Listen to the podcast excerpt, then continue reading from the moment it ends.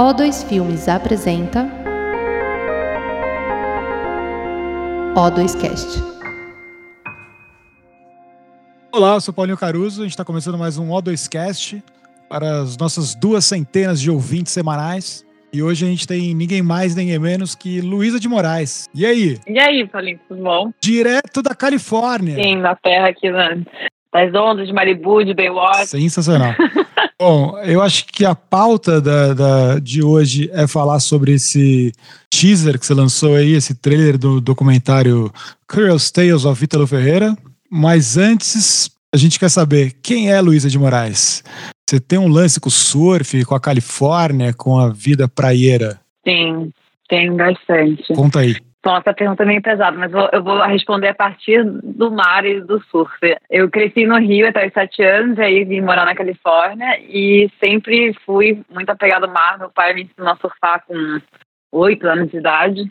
Meu, meu primeiro emprego, na verdade, foi dar aula de surf quando eu tinha 15 anos de idade. Foi como eu comprei meu primeiro carro aqui na Califórnia. Então, o surf sempre foi uma coisa assim não só que eu fazia por diversão, mas também profissionalmente, vamos dizer assim. Comecei a competir também com 14 anos, competi na high school aqui, né? Competi na faculdade também, no time de faculdade. Fui salva-vidas, o mar é uma coisa bem presente na minha vida, então diria que eu sou uma pessoa bem, bem apegada a, a, a esse estilo de vida e à praia. Legal. Eu vi, eu vi uns vídeos você surfando mais de long, ou tipo, você tem um estilo, uma, um tipo de prancha, um tipo de surf que você curte? Ah, eu, eu gosto de tudo. Eu acho que assim, eu, quando eu era menor, é sempre aquela coisa de ser mais radical, de competir. Eu acho que bem cedo, assim, eu aprendi que eu não queria ser radical, eu queria me divertir. Então eu comecei a optar por umas pranchas um pouco mais diferentes. E aqui também, né? Tipo, é, não pra ser tipo aquele estereotipo muito, muito ouvido, mas que eu, eu moro bem perto de Malibu. Então surfar de longboard pra mim é uma coisa que eu cresci sempre fazendo e eu amo, amo, amo. Eu gosto desse estilo bem antigo, assim, vamos dizer, do surf, não o mais moderno. E aí, acho que antes de você chegar no 2, você teve uma passagem pelo off, né? Conta um pouco disso. É, meu primeiro trabalho, assim, é, comissionado, vamos dizer assim, como diretora, foi fazer uma série para o canal Off, que foi uma viagem de 10 meses é, indo do Alasca à Patagônia de carro. E era focada em tudo, né? Na viagem, surf, kitesurf, snowboard, é, caça submarina, vários esportes diferentes. E acabou sendo uma, uma série de 15 episódios. E foi bem longo processo, tanto profissionalmente de filmagem, roteiro, produção, quanto eu que estava participando também, né? Como personagem, vamos dizer assim. E aí, depois disso, eu comecei a fazer outros, outro tipo de conteúdo como é, 100% diretora, né? Fiz uma série que foi focada em atletas brasileiros, que são surfistas, skatistas, escaladoras, e comecei minha carreira por lá, de filmmaker. Oh, filmmaker. E aí, filmmaker, é... Vamos falar um pouco do Doc, então, assim, como que surgiu esse, foi um, foi um convite, é isso da Billabong, qual que é a história como que se deu todo esse processo aí? É, por acaso eu fui. É, o, o, Evan Slater, que ele é o diretor de marketing da Billabong, estava procurando diretores para fazer esse projeto e por acaso dei a sorte de ser recomendada uma pessoa conhecida. É, eu acho que na época, assim, depois que eu conversei com ele, ele estava tem no mundo do surf, igual todo mundo que a gente conhece dentro do nosso meio de publicidade, que seja de série, é, dramaturgia tem seus diretores que são conhecidos, né? Então, dentro do mundo do surf já tem diretores conhecidos, né? Que fazem material, conteúdo, documentários e tal. É, e por acaso, eu acho que o Evan tava, a Billabong estava procurando alguém brasileiro, eu acho que era, era importante alguém que falava português para eles, né? porque o atleta deles é, é brasileiro, no caso ele fala inglês, mas só que a língua nativa dele é português. E ele entrou em contato comigo e, e falou que estava querendo fazer esse documentário e pediu para eu ter uma ideia de como fazer esse documentário. Aí eu fiz um tratamento, criei um, fiz um processo criativo, criei uma narrativa e tudo mais, apresentei para ele. E sorte minha que eu fui escolhida. Hum, boa. Então, como que é? é? É um doc mesmo, né? Assim, a Billabong é patrocina o documentário, né? Sim, sim. Na verdade, acabou sendo vários, vários patrocinadores dele agora que estão entrando também. A Billabong é o, é o mais forte e também é o maior, maior patrocinador dele. E também agora a gente está também conversando com a Red Bull, ele tem a Oakland, Cariúma, então todo mundo meio que está se unindo, assim, para contribuir. E é um, é um, eu diria que é um mini doc, assim. Eles estavam querendo originalmente que fosse uma peça de 30 minutos, mas eu tô tentando empurrar para ser mais longa. Como uma bela diretora é, que não segue as regras. E aí, vocês têm já a ideia, a vinculação é, vai para streaming, vai para algum canal específico? Qual que é a, a, a, intenção do lançamento? Por agora eles estão mirando para ir na, na plataforma da Red Bull. É, e aí depois eu não sei, eu acho que eles querem é, colocar para o mundo. Pelo menos isso seria a minha vontade. Em alguma plataforma de streaming, enfim. Eu gostaria que fosse uma coisa que não ficasse só no núcleo de esportes é, radicais e, e, de meios de surf, sabe? Eu tô querendo muito que seja uma coisa para qualquer pessoa assistir e ter interesse e poder ter acesso a isso. É, então acho que conta um pouco essa questão, acho que daí vai um pouco do desenvolvimento, né? Qual que foi a sua proposta que pegou o pitching, assim? Qual, qual que é o diferencial que você olhou aí? Bom, vamos ver. É porque eu acho que, assim, os, os americanos, vamos dizer assim, muitas pessoas, aliás, não só americanos, conhecem o Ítalo a partir dele ter, sei lá, 15 anos, sabe? 16 anos porque ele veio do Nordeste, do Rio Grande do Norte, numa cidade chamada Baía Formosa, que é um lugar muito remoto. E basicamente ele começou assim, só a ser filmado mesmo, ter material, ter conteúdo que atrela ele à carreira dele depois de, dele ser maior, assim, vamos dizer, sabe? Ele não é um John John Lawrence, que é um é surfista havaiano super conhecido, também foi campeão mundial, que tem, tipo, foto, tem filmagem dele desde bebê, sabe? Surfando, basicamente. E eu acho que muitas pessoas não sabiam a história é, da origem do Ítalo, sabe? Eles conhecem muito o Ítalo atleta, que é um, um surfista que viaja o mundo, que está lá sempre dentro dos maiores nomes. E ninguém nunca nem tinha visto esse lugar, Bahia Formosa, sabe? Tipo. E, e os americanos também não têm muito conhecimento com a cultura do Nordeste. Eu acho que muitas pessoas acham que o Brasil é, pelo menos as perguntas que eu sempre recebo, tipo, sobre ou a Amazônia ou Rio, ou sobre fio dental. Assim, eu acho que são os três pontos mais procurados e básicos que as pessoas acham do Brasil. Eu acho isso engraçado, né? Que é, o Medina, pouco tempo atrás, colocou Maresias no mapa do surf internacional, né? Que também era outro lugar que ninguém tinha, nunca tinha ouvido falar. É, exatamente. Mas fala. Sua proposta, sua proposta. Não, mas está certo. Tipo, as pessoas, eu acho que é, para o mundo, o Brasil não é considerado um lugar que tem onda boa, mas tem onda boa. E por, através desse surfista está sendo aos poucos descoberto. A minha proposta foi muito. O Ítalo tem uma coisa que ele é muito, assim, um Peter Pan, assim, vamos dizer. Ele é uma criança grande, né? Ele, ele é muito com muita energia, ele é elétrico, é, é, ele tem uma coisa de uma, uma energia de uma criança, assim, e eu já vi muito isso em filmes dele, assim, tipo, no material dele no Instagram e tudo mais. E aí eu, eu fui, puxei muito pro lado de fábula, no sentido de contar uma história muito tipo um conto de fábula nordestina, vamos dizer assim, sabe? Que envolve cordel, que é muito focado, tipo, aonde ele cresceu, na cidade onde ele cresceu. É uma história que seja contada através das pessoas que são mais próximas dele, não, assim, nomes enormes do mundo é, de surf, né, de competição. É, e também uma, uma das coisas que ele queria, que eu também concordei com, que fosse muito longe do mundo de competição, né? Que não virasse só um, um documentário só sobre competição, e sim sobre o, um menino que foi criado numa cidade muito pequena, num vilarejo de pescador, e tudo que ele passou para chegar até no Havaí, né, no outro lado do mundo, muito longe do cuscuz e ovo que ele adora comer todo dia de manhã e ganhar um, um campeonato mundial. Então, acho que essa, através de essa linguagem de cordel, de ter uma narração, dessa coisa da fábula, dos contos. É, eu acho que ele, ele curtiu bastante esse olhar, porque é uma coisa que normalmente não se tem, não se traz para o mundo de surf brasileiro para os americanos, né? E o conta um pouco como que foi assim a captação, quanto em quanto tempo vocês fizeram? Foi filmado lá? Tem imagem de arquivo, né? Acho que dá para sacar um pouco. Tem ali uma um, no trailer, pelo menos um, um paralelo entre essa infância dele e ele hoje, que é muito legal. Sim. Conta aí. Bom, a gente tem milhares de HDs de arquivos, que é tipo até um pânico e terror. Mas a gente, a gente se alinhou com ele para ir para Bahia Formosa e a gente ficou lá, tipo, é, quase 12 dias gravando direto. Que, na minha opinião, não foi tempo suficiente, né? Para mim, eu acho que para fazer documentário você tem que, tipo, internar com a pessoa. Mas, mesmo assim, foi 10 dias, 12 dias muito intensos, porque ele é uma pessoa muito intensa, ele não para e ele também tem uma agenda muito corrida e muito apertada por causa do circuito mundial. Então, em fevereiro, a gente conseguiu alinhar todas as estrelas e a agenda dele. E a gente foi com uma equipe bem, bem pequena lá para Baía Formosa e ficamos lá 12 dias entrevistando a família, meio que seguindo ele. E, enfim, na cidade, tendo essa experiência, essa imersão. A gente também ficou até na pousada. Na verdade, mora ele, mora os pais, tipo, basicamente hospedado na, na casa deles, né?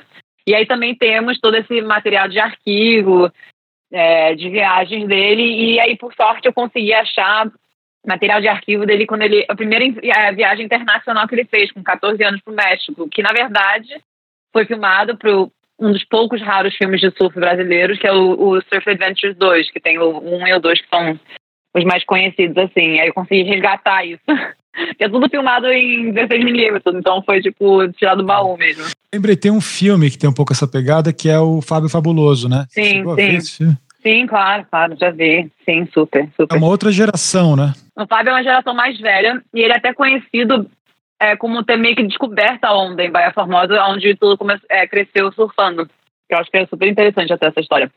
Mas ele é a geração mais velha do Ítalo. Eles não são exatamente do mesmo lugar, mas da mesma área. E sim, já vi super esse filme. Acho maravilhoso. É, porque acho engraçado isso, né? Essa, essa geração nova aí, cara, é bizarro, né? A gente tava vendo agora a etapa da Austrália, tipo, uhum. só tinha brasileira. A, pergunta que tem no, no, próprio Instagram da WSL é: será que vai dar para algum não brasileiro ganhar? não, totalmente. Os brasileiros estão tomando conta, assim. Mas eu acho que é ótimo, assim. Eu acho que conseguiram, através é, de competição, de tirar pessoas de todo canto, eles conseguiram a, ah, tomar conta, tá? Um nível, e também o um nível né, de surf os melhores são os brasileiros agora. As pessoas, tem pessoas que estão tendo dificuldade de acompanhar, né? Tipo, o, o quanto evoluiu o esporte. E os brasileiros, tipo, Gabriel Medina e o Ítalo são, e o Felipe Toledo são, tipo, os que mais tem pessoas que não conseguem surfar contra eles em bateria, né? Tipo, é quase injusto. É, não, e é engraçado, outro dia lá, o Adrianinho também, né, reapareceu, assim, tá uma... Tá muito engraçado, viu? Eu acho que tem essa coisa da, da gente surfar umas ondas muito ruins aqui no Brasil, na verdade, né? Tem essa coisa desse beat break loucura total o tempo inteiro. Acho que se você aprende a surfar aqui, quando você chega na Austrália tem lá um point break que a onda quebra certinho, fica fácil, né? Não, é, total. Teve, é, eu entrevistei um outro surfista profissional, o Jato André, que é meio que da mesma área que o Ito. Ele falou assim: quando você cresce surfando ruim você, e surfando ruim bem, você surfa muito bem o bom, né? Então, é, e assim, fora o fato que o Kelly Slater, que é campeão mundial 11 vezes, veio de um lugar que é tipo, as ondas são terríveis, né? Tipo, então eu acho que ajuda, assim, realmente você se destacar. É, eu fico, meu, eu sou bem prego, né? Tô, tipo, fiquei 20 anos parado e voltei agora. Não, sou pregaço. Mas eu fico caindo com os moleques que surfam bem, assim, tal, e fico vendo, acho bem impressionante isso, quando tem uns dias que o mar tá bem estranho, assim, e tem um cara ou outro que surfam muito, que os caras inventam onda onde não tem, né? Uhum. Que claramente é o que o Ítalo e o Medina estão fazendo lá na Austrália. Tem uns dias que você olha o mar, ninguém tá surfando, tudo nota 4, 5, 6. O Medina vai lá e sai com 9,5. O Ítalo mete, meu, também 9 e tanto. Não, ah, os brasileiros estão muito bem, né? Não, mas estão muito, estão arrasando. E vamos falar um pouco de documentário brasileiro. Você tem uma relação, né? Você, tipo, acho que ficou vendo os seus comerciais na O2 e, e, tanto essa questão que você veio do off, assim, você tem uma linguagem meio documental, né, que você se amarra, assim. Sim. Um é, pouco disso. Eu acho que por eu ter é, sido criada dentro do mundo de filmagem, dentro do mundo de documentário, eu acho que essa coisa de contar a história, assim, o, o documentário acho interessante que você pode roteirizar o quanto você quiser, mas só que quando você, tá, você vive as coisas, é muito fora do seu controle, sabe? Então eu acho que me tornar diretora dentro do mundo documental me deu essa, esse olhar que é tipo, eu amo estar inserida nesse caos, né? o imprevisto, assim, que pode acontecer. É, até depois do off, tipo, eu fui, fiz um documentário, O Futuro é Feminino, pro GNT, que era sobre desigualdade de gênero, que a gente foi para Paquistão, para Islândia, fazer um paralelo com o Brasil também. E eu amo, eu amo, eu não sei, é, é tortura. Fazer documentário, tipo assim, eu, eu, as pessoas que a gente que trabalham comigo da publicidade, que fazem documentário comigo, tem que ficar meio que ajudando a entender o processo, porque é muito insano, porque, né, tipo, é muito mais tempo. Comercial que você faz em um dia, você faz um documentário. Como eu falei, 12 dias de um, de um documentário é muito pouco. É completamente imprevisível. Pode chover, pode quebrar o carro, pode atolar o carro na areia, alguém passa mal, é, uma, do nada você esbarra numa pessoa que talvez vai contribuir para sua história e você acaba entrevistando milhares de pessoas que você nunca imaginou que ia entrevistar. É, é uma descoberta, você tem que estar muito preparado para se inserir na situação e, e, e. Você tem que ser muito proativo. Você não pode se preparar e depois ir lá com o roteiro pronto e, e executar. Você tem que ser muito proativo em querer desvendar a história e estar tá sempre buscando alguma coisa, sempre buscando alguma coisa diferente, alguma imagem, o que está acontecendo. Não dá para encenar, né? E, e, e, enfim, é, é, é outro mundo, eu acho. Eu, eu amo, assim, eu, eu realmente absolutamente amo esse mundo. Tem uma, uma coisa meio Robin Hood, assim, na sua vida também, de ganhar dinheiro na, na publicidade e gastar no documentário? Sim, eu, eu, assim, eu, um, eu amo fazer, eu me lembro a primeira vez que eu fiz a minha primeira publicidade, que foi com a O2, é, e eu estava acostumada a fazer tudo sozinha, até o Futuro Feminino fui eu sozinha com a jornalista, sabe? Tipo, eu era som, eu era câmera é, aérea, eu era câmera normal, eu era é, eu fazia som, fazia logava, carregava bateria, eu fazia tudo, né? Tipo, essa eu cresci fazendo tudo. Fala do futuro feminino, como que que era? Um doc também, né? Era uma série era uma, é, uma série doc pro GNT que foi cinco episódios, que a gente todo ano sai um ranking mundial que fala os piores e melhores lugares para uma mulher é, viver. E aí é baseado em economia, é, saúde, enfim, alguns pilares. E a gente foi para o melhor, que é a Islândia, a gente foi para o segundo pior, que é o Paquistão, e a gente é, fez também no Brasil, que estava é, 95 na, na época que a gente foi. E foi eu e as três jornalistas, assim, foi isso. Tipo, e foi uma maluquice insana, não tinha nem não tinha produtora, não tinha nada. A gente já fez uma traçou assim umas pessoas que a gente queria entrevistar e nos tacamos, mas foi uma foi uma maluquice total de viagem. É, corremos risco de vida, assim, aqueles momentos você fala assim, nossa, por que eu faço isso na minha vida? Eu talvez vou morrer. Aí depois você fala assim, nossa, vale muito a pena. Isso é o mal do documentário, entendeu? Mas, mas aí disso você foi pra publicidade É, então, aí eu, eu, me lembro a primeira vez que eu fiz minha publicidade foi com a Augusto fazendo Café Orfeu e eu não entendia, eu fiquei, o que mais me deixou ansiosa, e era com a Fernanda Montenegro, né? Que, enfim, é uma. Deusa. É uma deusa. O que mais me deixou ansiosa, eu não entendi porque tinha tanta gente no set. Eu falava assim, mas a gente não tá entendendo nada. Quem que são essas pessoas? Tipo assim, eu, eu, sou, eu tô acostumada a carregar tudo. Eu tô acostumada a carregar equipamento, bateria, não sei. Aí eu ficava olhando assim, gente.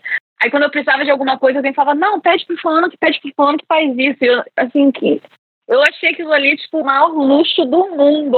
Assim, não acredito que isso acontece.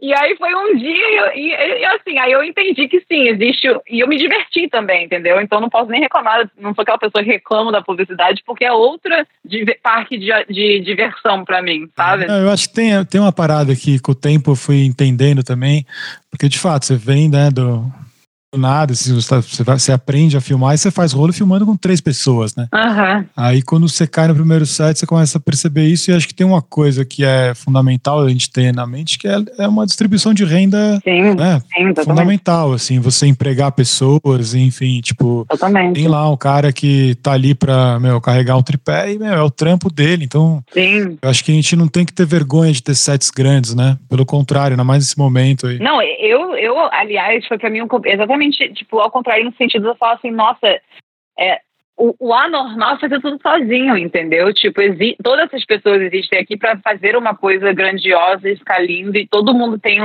muito valor. Eu acho que ainda mais por ter feito tudo sozinha, a pessoa que carregava o tripé para mim, eu ficava, eu agradeço, quando eu entro no site, eu agradeço todo mundo, eu fico tipo emocionada, porque é um alívio e, e, e é, uma, é, muito é muito divertido estar dentro do ambiente, tem muitas pessoas trabalhando juntos para criar algo juntos, sabe? tipo, acho é, incrível. Uma orquestra, né? É, exatamente. O Doc é o oposto. O Doc você só fica lá no inferno se ferrando, falando, pelo amor de Deus, queria ter mais gente aqui comigo. É, eu lembro o Della Rosa falava isso assim. Ele falava, meu, o lance, o segredo da, da, da parada é tipo, você faz ficção, Aí você fica lá e fala, nossa, muito legal fazer ficção, né? A galera mais inteligente, todo mundo, tipo, leu, todo mundo é estudado está aqui fazendo cinema. Aí, meu, passa três semanas e fala, nossa, meu, que galera mala, blazer, todo mundo metido intelectual. Quero fazer publicidade, que lá a galera é mais, tipo, né, sangue nos olhos e tal. Aí você volta da publicidade e fala, meu, nossa, galera fútil, quero fazer ficção, galera mais inteligente.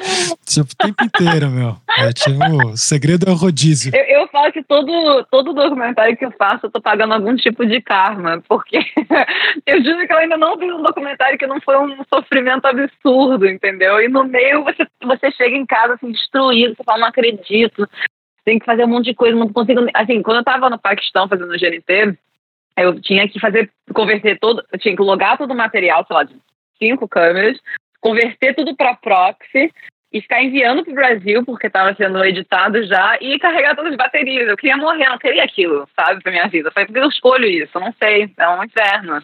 Mas você, ao mesmo tempo, tá, tipo, quando você vai pra publicidade, você sente falta de. Ai, sinto falta da rua, sinto falta das pessoas, sabe? Tipo, então, é aquilo. A gente sempre acha alguma coisa para se divertir e reclamar, não tem como. Genial. Quando que vamos lançar, vão lançar? Para quando que é a previsão? É, a gente está prevendo para a segunda semana de julho. Eu adoro esse. Você vai entender muito o que eu vou falar agora, Paulinho todo, sai o trailer todo mundo ama. E todo mundo fica, nossa, a gente quer assistir. Mas quando sai o trailer, a gente tá no, tipo, no processo inicial da edição e eu nem consigo ficar emocionada que as pessoas gostaram. Nem quero ouvir, na verdade. Porque eu falo assim, né? O negócio de três minutos também, tô achando lindo. Agora eu tenho que botar tudo isso de uma coisa e contar uma história. Me deixe em paz, pelo amor de Deus, que eu não quero passar mico. É que eu acho que, meu, a minha experiência é com longa, e longa você só solta o trailer quando o filme tá meio pronto já. Você já. Sim, né? Já tá nos finalmente. É. Tem uma garantia, assim, você solta o trailer com uma sensação de, tipo, não vou decepcionar ninguém. Nesse caso, soltamos o trailer, tipo, estamos começando. Os editores editaram o trailer e depois começaram a fazer o rough cut. Então a gente tá. Eu acabei de sair de um telefonema agora, aliás, com, com a galera tá, com os editores no Zoom, mas fazendo exatamente isso, fazendo edição remote também, que é um processo bem interessante. Fala um pouco das figuras, quem que tá montando? É o Johnny McFarland. Ele também montou um outro documentário que eu fiz com a A2, que foi da Discovery, o Já nas Bancas. Ele é uma figura, gente. A, gente se deu muito bem montando o doc que a gente fez para Discovery, que foi durante a pandemia, aquela maluquice toda. E a gente ficava, não tinha ninguém, na época, né, basicamente não tinha ninguém na O2, né? E a gente ficava lá, tipo, dormindo na ilha, montando juntos, numa insanidade. E eu curti muito o trampo dele. Ele é uma pessoa que, assim, eu acho que achar editor para qualquer tipo de trabalho como diretor é uma, é uma busca muito sens sensível, assim, muito é difícil. Pelo menos para mim, porque eu comecei editando todas as minhas coisas. Então, eu olho para o material, eu já vejo uma coisa sendo montada, né? Mas quando você. É, é, difícil desapegar, né? Assim. Eu sou aquela diretora que eu, eu, eu, sempre entro em ilha de edição pedindo desculpas, porque eu sou aquela pessoa que eu pego o mouse do editor, entendeu? Eu, ainda bem que eu não tomei uns tapas ainda, mas eu mereço, sabe? É, mas acho que todo. Apenas a nossa geração toda passou por isso, né? Tipo, aí você vai, acho que achando montadores montadoras que Sim. já sabem o meio como que você pensa, como que você filma, porque tem muito como que você filma também, né? Exatamente. Tipo, Exatamente. para saber usar esse material. Mas só para deixar aqui o meu meu grande abraço ao Johnny. Coitado. É um cara Johnny, sensacional. Johnny. O Johnny, o Johnny tem uma ele tem uma, uma, um comentário que eu amo que é ele falava, cara, eu adoro filme tipo com raio laser de Star Wars. X-Men, começa aquele pico, eu durmo em cinco minutos. E hoje isso me ensinou. Às vezes eu tô querendo dormir, tô meio com sono, eu boto um desse aí, meu, realmente. Começa aquele tiroteio espacial, assim, dá um soninho. Gente, mas eu vou te falar que o Johnny agora, na verdade, ele tá usando. É porque eu também sou nerd de Star Wars, né? Com esse do Ítalo, já estamos no momento. Esse é o momento Obi-Wan, esse é o momento ele aprende com Jedi, esse é o momento. A gente, assim, tá usando altas referências do mundo Star Wars pro, pro, pro documentário do Ítalo. Então, assim, estamos na, a gente fala a mesma língua, sabe? Mas é tudo, é tudo, é tudo um grande Star Wars. A vida é um grande Star Wars. Concordo, concordo. Eu quero unhosa, né? É isso.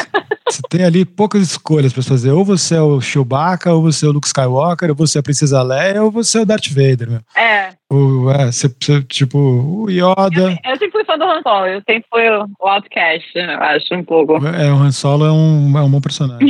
e ficção, você tem vontade de fazer ficção? Nossa, morro de vontade. Que pra ir pra onde você acha que você vai. Porque você tem um humor, né? Mas não sei se é da comédia, você tá, sei lá. Meu humor é muito dark. Você curte sofrer também, uma coisa meio drama, não sei, tô tentando entender. Adoro, adoro a leitura da minha personalidade. Então, é porque eu me formei em literatura, né? Originalmente, tudo isso começou porque eu só gostava de ler livro quando eu era criança. É, eu acho que eu preferi, sempre preferi o mundo de histórias mais do que o mundo real. E quando eu fui para a faculdade, aquela bela dúvida o que eu faço pro resto da minha vida, né? Que eles botam essa pressão em cima de você. Eu falei, eu quero ler livro pro resto da minha vida. Então, eu me formei em literatura. E eu tenho um grande amor por literatura considerada, vamos considerar mais antiga, assim, sabe? Tipo, um livro predileto é. é o Velho Testamento. Ah, não, pelo amor de Deus. Ficção incrível. Nem ofensa a ninguém, mas. é uma ficção. Tinha uma, tinha uma aula na minha faculdade que era a, isso como ficção. Enfim, polêmico, mas achava maravilhoso eu, eu, o meu predileto é o Frankenstein, porque, nossa, eu sou apaixonada por esse livro, apaixonada por essa história. E apaixonada pelo fato que uma é, mulher, 1800... Mary é, Shelley, né? É, Mary Shelley, ela foi que escreveu a primeira ficção científica do mundo, assim, sabe? Tipo, é, eu já escrevi, nossa, eu já escrevi muita coisa sobre esse livro. Sim, o meu, o meu sonho é fazer ficção, e se eu pudesse fazer ficção, é baseado numa é baseado no Frankenstein, numa, numa ideia que eu tive muito tempo atrás. Mas sim, gostaria de entrar nesse mundo de alguma forma, não sei, não sei como vai acontecer, mas estou mirando. E você, já fez algum documentário? Cara, eu já fiz alguns documentários. Eu fiz um documentário sobre o Jaguar, o cartunista. Eu entrevistei o seu pai, né, pro documentário do Jonas Brothers. A gente nem tocou nesse assunto. Sim, um, total. Um ser humano sensacional. Ele super falou sobre o Jaguar, então me conta sobre esse documentário. Cara, é um documentário que eu fiz pra. Era alguma coisa do Jaguar, alguma. Na, na verdade mesmo, era que o Jaguar tinha histórias maravilhosas, assim. Uhum é, de alcoolismo e, e boemia, é, entre as quais ele dizia que tinha matado um cara. Uhum. Tinha muitas histórias engraçadas de Jaguar. E, e eu, eu gostava porque cada amigo do meu pai contava de um jeito. Maravilhoso. E aí era muito mais sobre contar a mesma história como você ouviu, assim, sabe? Então, uhum, uhum, é muito uhum. legal. Puta, na época entrevistou Milor, tipo, é muito gostoso fazer aquele documentário. Depois eu fiz uma série pra TV Futura junto com o Theo Popovic, a criação era do Carl Hamburger, que chama No Estranho Planeta dos Seres Audiovisuais. Uhum. E eu super recomendo, cara. É uma série muito divertida, é, até hoje, assim, de vez em quando a gente reassiste alguma coisa e lembra como foi gostoso fazer. Uhum. E aí tem, a gente entrevistou o Gondry, entrevistou o Fernando, entrevistou o Bill Pullman, ah, que legal. entrevistou o Eduardo Coutinho. É, putz, tinha muita, muita gente legal, assim, falando sobre audiovisual. Que legal. E aí, nessa época que eu já estava indo no 2 e tal, e eu sempre gostei mais de ficção, na verdade. Meu negócio, eu gosto muito de, de realismo fantástico e sci-fi também. Mas são coisas difíceis de se filmar no Brasil, né? De ter essa abertura aqui. Mas aí, o, mundo gostoso do documentário é isso, né? Que você fica, você fica escutando um monte de história. Eu adoro ficar escutando história. Ainda, ainda mais história bem contada. A maioria das pessoas são muito seguras, assim. Eu acho eu adoro ficar investigando a, a, mente das pessoas e ficar escutando a história. Então, assim, eu acho que as suas memórias são agradáveis e mesmo se você passa por um processo de vida, você sempre sente saudades, assim, do documentário que você fez, porque é uma imersão sim, muito é, grande, é né? Uma... Ah, eu acho que tem... Eu entendo, sim, sei lá, eu sei de documentário foi tudo que. Uma vez eu fui numa aula magna é, de, do, do João Moreira Salles, na USP. Uhum, uhum. Quem me levou foi a Mari Oliva, não sei se você conhece. Sim é uma documentarista que fez um filme que chama é, Piracura. Acho que ganhou, ganhou umas coisas aí. Ela, ela é produtora do Democracia em Vertigem. Ela sempre foi documentário, assim, né? Eu, acho que ela tá ali com a galera do Aruanas, tá meio tipo embarcando nessa onda. Mas eu lembro de nessa aula, ela falou: Meu, vamos, vamos, vamos. Fui lá com ela e foi muito legal, porque é, ele meio que destrinchava as, as linhas básicas do documentário, né? Tipo, uma linha mais jornalística, Sim. tinha uma linha que eu lembro que derivava de filmes do Correio Inglês. Legal. Esses, esses, esses filmes mais institucionalizados, assim, eram filmes que o governo inglês tinha criado para explicar como que funcionava e tudo mais. E tinha essa onda mais nanuque, né? Que é tipo do Flaherty lá, tipo, que você vive a, a experiência do, do né, de, uma, de uma outra realidade tal.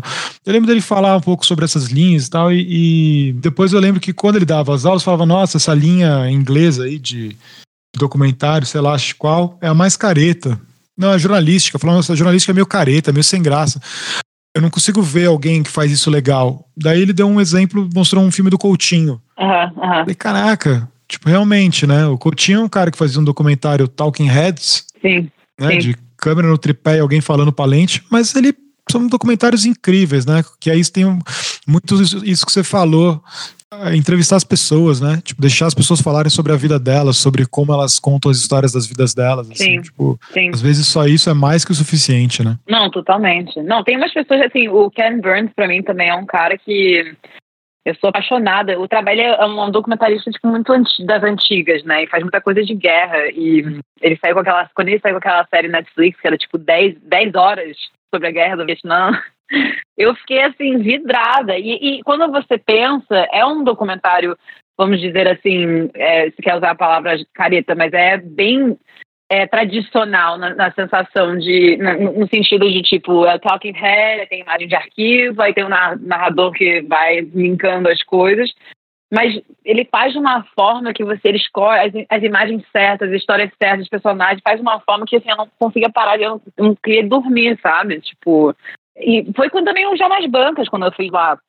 Eu nunca pensei assim, é, banca de jornal é um tema que eu, eu cresci com banca de jornal, né? Mas não é um tema assim, nunca na minha vida, sendo completamente sincera, acordei um dia e falei, o meu sonho é fazer um documentário sobre bancas de jornais.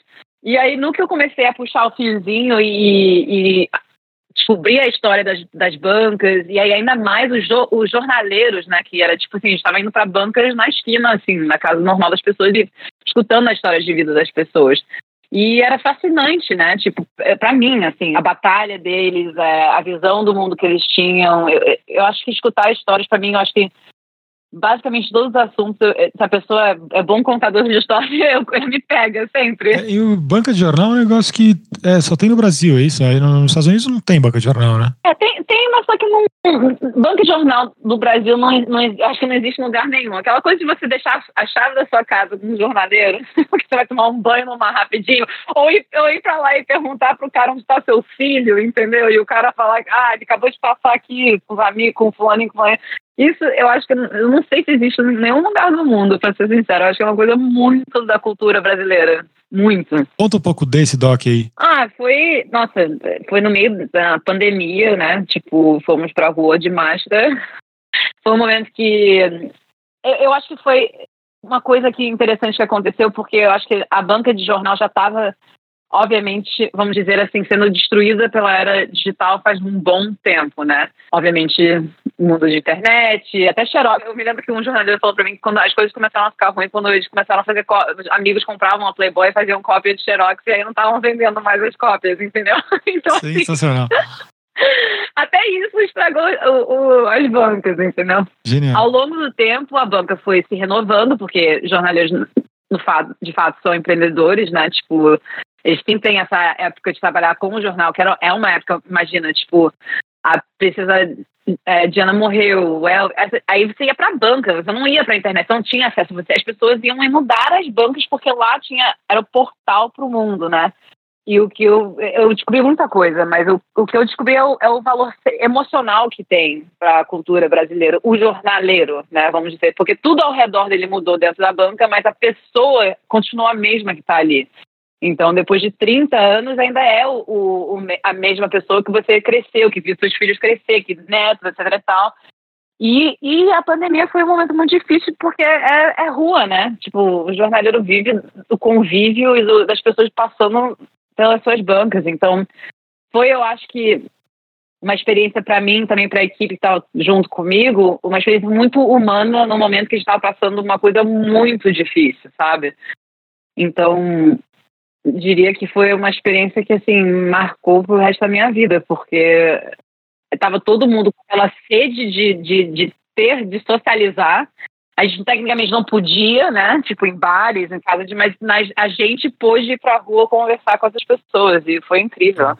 E fala um pouco, assim, quem estava por trás era Discovery, é isso? Como que foi o. Sim, foi, na verdade lançou também do Banco Santander, que eles, eles fizeram uma campanha é, para dar financiamento para as bancas. Eles têm um grande apego emocional até com banca de jornal, nem foi uma coisa tipo de empréstimo, eles acabaram realmente tipo dando é, bancas novas para várias pessoas. E foi uma parceria entre eles e a Discovery e, e o Nico A2 para a gente fazer esse documentário.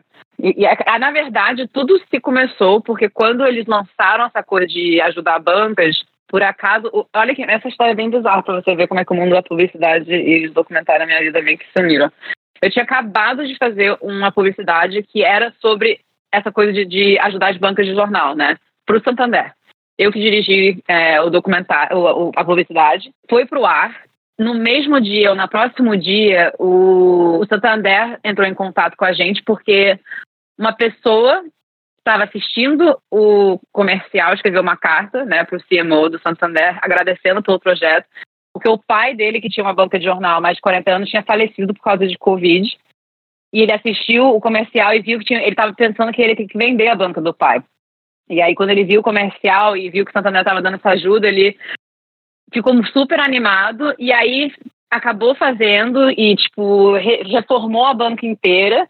E ele foi um dos personagens do nosso documentário. Eu acho que muita inspiração e da vontade do Santander também fazer esse documentário veio através disso. Então é muito louco pensar que, tipo, eu dirigi uma publicidade que depois acabou causando uma história maior se contada sobre bancas de jornal, sabe? Então. Demais. É bem difícil isso acontecer, eu acho. É, não, demais. E, bom, e aí tá. Pra, pra ver ele, tem no YouTube, assim, não? Tá eu acho que no site da Discovery. É. E você foi, você participou também. Participei. Você ficou lá tocando baixo com o seu pai. Ajudei ali a, a, gravar uma entrevista com meu pai. Ah, seu pai tem. Ele participou muito nessa época de banca de jornal, né? Tipo, a nostalgia ali também pra ele.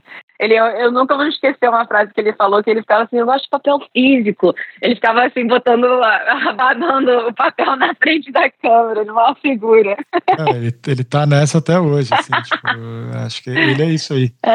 Ele tá, não, só, só, né, onde ele vai, ele tá com o bloquinho desenhando e tal, não quer saber de outra coisa. Maravilhoso. E, e aí, você tem uma equipe bem fiel, assim, né, eu vejo que você tá sempre com a Lívia, com o sim. Com o Favareto, como que é isso, assim, tipo... Então, é, é, é eu e a Lívia do Clark, que foi, é, já foi, fez assistente de direção para mim várias vezes, e aí ela virou roteirista também nesse documentário. Barges também, é, a gente já filmou várias coisas juntos, a, a Paty Aguiar também. É, a gente, não sei, eu acho que a gente já trabalhou juntos antes da pandemia, e aí quando aconteceu esse documentário, a gente se uniu durante a pandemia, a gente virou meio que uma família, assim, sabe? Tipo, e e documentário tem muito isso. Você acaba, você passa por tanta coisa emocional que você está vendo a história das pessoas, está todo mundo presente ali, né? Quando você senta uma pessoa para ser entrevistado, está todo mundo escutando a história também da pessoa. Então, quando a gente acaba a filmagem, a gente vai pro hotel ou que seja, a gente fica fala, nossa, não acredito que essa pessoa fez isso, essa pessoa foi incrível, essa pessoa foi horrível, essa pessoa foi muito chata. E aí você acaba, acaba criando uma amizade uma, com grande profundidade, né, com as pessoas com quem você trabalha, que são seus parceiros, assim, estão junto com você ali na, na lama, vamos dizer. Então, essas pessoas são muito especiais para mim. Adoro trabalhar com eles. E, bom, futuro. É, outros docs na, na, em vista? Ah, eu gostaria, sempre. Eu, assim, eu, eu sou a, eu gosto de me, de me torturar e sofrer. Eu, sempre falo isso pra todo mundo da O2, eles sabem. Eu gosto de sofrer e aí agora eu tô fazendo todo mundo da O2 sofrer comigo, porque assim, aquele crono de publicidade, aquela coisa super curta, como chega um crono do Projeto Luiz, é tipo assim, meses e ninguém sabe onde, todo mundo quer enfiar a cara em algum lugar, sabe? Eu acho que quando você faz é, do, documentário publicitário, você está assassinando o Robin Hood. É, obrigada. É isso que assim, você deixou isso pro final só para você meter essa bala em mim, né? Não, para você dormir pensando nisso. Gente, eu não, assim, vamos dizer assim, não tive muita opção. Graças a Deus foi, foi aquele documentário que você sempre escuta isso, né? não precisa, a gente quer mostrar de forma orgânica, não precisa ter a marca, que é sempre a maior mentira que existe no mundo de publicidade, né? No caso, eu acho que realmente a gente conseguiu fazer um documentário que não precisou mostrar a marca, aliás, nem precisou falar o nome do banco. Então, assim, vou dormir muito mal hoje à noite por causa dessas que você acabou de falar pra mim um pouquinho menos mal por causa disso. Não, tô zoando. tô zoando. É, mas a vida é isso, a vida é vender a alma, assim. Aí depois, você, é, voltando pro Della Rosa lá, meu, você fala, não, putz, fazer um projeto bem autoral agora, meu. Quero ficar, tipo, três meses, meu, comendo mal, dormindo Tem que mal. lavar a alma, né? É isso, aí Tipo, depois. Você lava a alma e você vende. Aí lava, vende. Exato. Compra de volta. Compra de volta. É, exatamente. É, um- é um processo eterno, mas tá tudo bem. Eu acho que a gente, todo mundo faz querendo mesmo. É, vou botar, vou botar a mesma pilha que eu boto no Barjas, meu. Tem que vai fazer um curta ficção alguma hora. Pra você, o que Ixi, você gosta de fazer. você quer, você quer meu mal, né? Você quer que eu sofra mesmo. Não, tem que fazer, tem que começar a falar, meu, puta, vou contar uma historinha ficção aqui divertir. É divertido, Divertido. tá? É, pode, pode ser, pode ser literatura antiga. É, mas aí já, já precisa de dinheiro pra fazer as roupas, aí já me ferra. Eu tenho que fazer, eu tenho que fazer um Frankenstein, tipo, na Vila Madalena. Ou o cara usa o color code da marca. Você pode. Pode ser, é verdade. Muito obrigado, Luísa de Moraes. Sensacional. A garota da Califórnia. Direto, onde você tá? Perto de, perto de Malibu. Muito obrigada a você, que honra poder ser, ser entrevistada. E ter, na, na verdade, é uma conversa, trocar uma ideia com você. Adorei. Total, a gente tem coisa pra fazer junto. A gente tem que surfar, tocar e, e fazer um filme Exatamente. Ótimas coisas. combinado. Muito obrigada, Paulinho. Valeu, Luísa. Obrigado. Valeu, ouvintes maravilhosos, os dois caras que sobraram até agora. E semana que vem tem mais.